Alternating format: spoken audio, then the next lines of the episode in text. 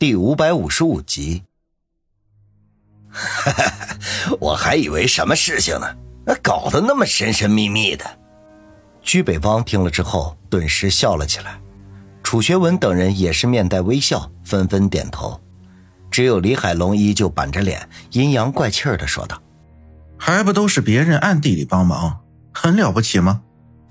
张彤眼里闪过一丝不快来，声音冷了几分，说道：“海龙。”说起来，你应该跟小雨说一声谢谢才对。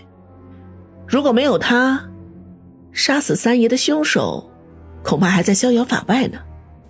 李海龙鼻子里不屑的哼了一声：“ 让我跟他说谢谢，凭什么？”张彤长叹了一口气，对李海龙的表现连连摇头，脸上露出失望之色来。王宇见状，却直视李海龙，缓缓的说道。李兄，我不知道你因为什么对我有偏见。如果我哪里得罪了你，希望你能够开诚布公的说出来，是我王宇的错，我一定会承认。李海龙与王宇对视，冷冷的说道：“王宇，你也许还不知道状况吧？每一位七皇绝域拥有者的出身都不简单。你身边的张彤，根正苗红的红三代，菊胖子本来就是黑道王子。”还有楚学士，出身书香门第，爷爷外公都曾经是爱国人士。还有红军和温景平，你问问他们都什么来历？我七叔将这些能人异士召集到身边，就是为了成就一番大事业的。我就是想不明白，他到底看中了你什么？一个小小的出租车司机，会两三下三脚猫的功夫，再凭点狗屎运，就想闯进这个原本不属于你的世界？说出来不觉得像是天方夜谭吗？他这些话一出，大家皆惊。王宇的脸色也瞬间变得难看无比。感情李海龙一直看他不顺眼，仅仅是因为他的出身。哎，李海龙，你这话说的就有点过分了。那英雄不问出身，也许选择小雨，肯定有他的道理啊。居北方恼怒的说道：“徐胖子说的没错。”我们不能以出身来评价一个人。很少发言的红军居然嗡声嗡气的说道。翁景平和张彤则是互相交换了一下眼神，都保持沉默。王宇接连做了几个深呼吸，才使自己心头的怒火渐渐平息下来。李天傲绝对不想看到他和另外六名七皇绝域的拥有者发生矛盾冲突。不管任何事情，还得需要坐下来平心静气的解决。李兄，你肯说出心里话，我就可以松口气了。你说的一点都没错。我王宇出身平凡，父母连工人都算不上。我退伍回来之后，拿着部队的津贴和父母的血汗钱，买了一辆出租车谋生。这些在你的眼里，也许根本就不屑一顾。可是我没觉得自己比别人低贱。靠自己双手努力赚钱，并不可耻，反而很光荣。王宇说到这里停了下来，再度做了一个深呼吸，然后自嘲的一笑，说道：“不怕各位笑话，去年的这个时候，我还曾幻想过自己忽然变成了亿万富翁，过着奢侈荒淫的生活，美女香车，豪华别墅，穿金戴银，令无数人羡慕嫉妒。这可能是每个像我这样的屌丝的梦想吧。”张彤等人纷纷侧目，看王宇的眼神渐渐变得复杂起来。李海龙的脸仍旧冰冷如水泥一般，可是眼神里的不屑却是渐渐的消失。王宇叹了口气，说道：“没想到阴差阳错之下，让我和七爷相遇了。当时我是受朋友之托，给七爷当保镖的。七爷受人袭击，我之所以出手相救。”也不过是在完成自己的本职工作罢了。后来七爷离开了春城，我便卑鄙的想要利用七爷的名头去蒙骗那些想要巴结七爷的人。结果事情比我想象的要简单的多，稀里糊涂的便有了自己的公司，银行里也有了存款，一切发展的顺风顺水。我从来没有想过这背后隐藏的巨大危险。后来发生的事情可以用峰回路转来形容。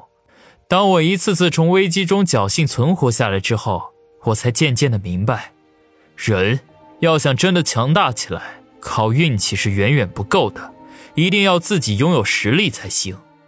他忽然嘿嘿的冷笑起来，目光炯炯的看着李海龙，一字一顿的说道：“即便没有七爷，我王宇也会把握住机会崛起的。刚才居大哥说的没错，英雄不论出身。我想，就算李家的第一代祖先，恐怕也是平民百姓出身吧。所以，你因为我的出身瞧不起我，是根本不成立的。因为……”我也许会成为我王家的第一代祖先。他最后这一句话掷地有声，令大家都纷纷肃然。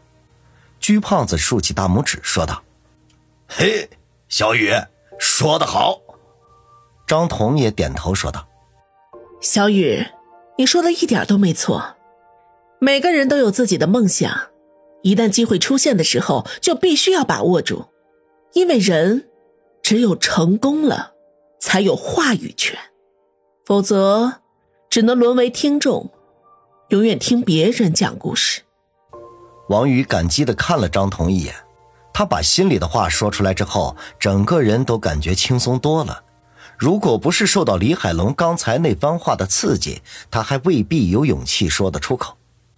李海龙仍旧是面无表情的样子，见众人都对王宇露出赞许之色，便忽地站起身来。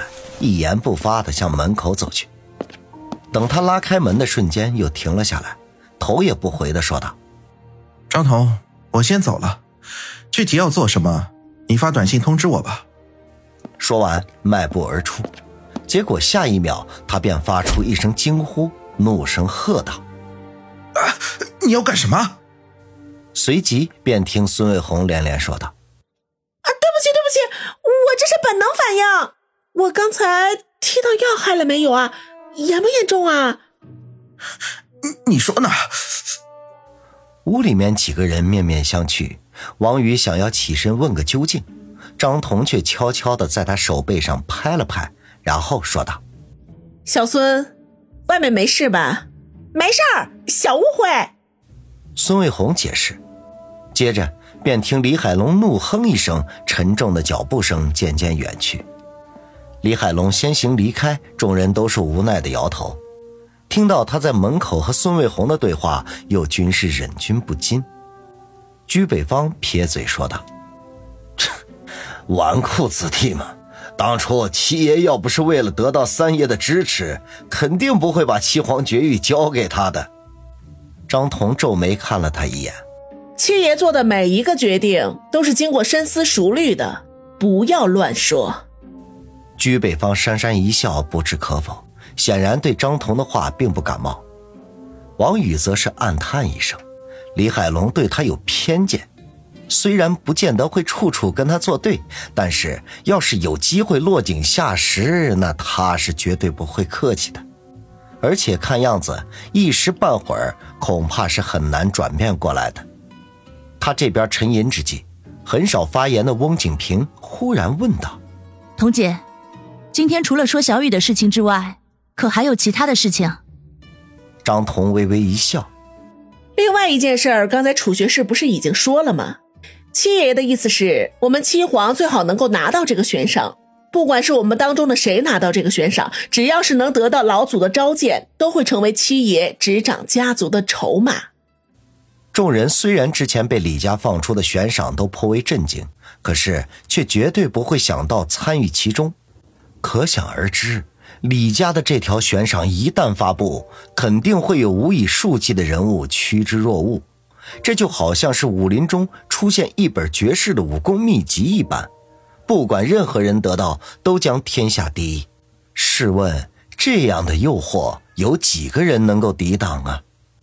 此刻张彤这么一说，大家都脸色微变。居北方深吸一口气，说道：“哦。”我明白了，七爷这是想要假借我们之手除掉九爷啊！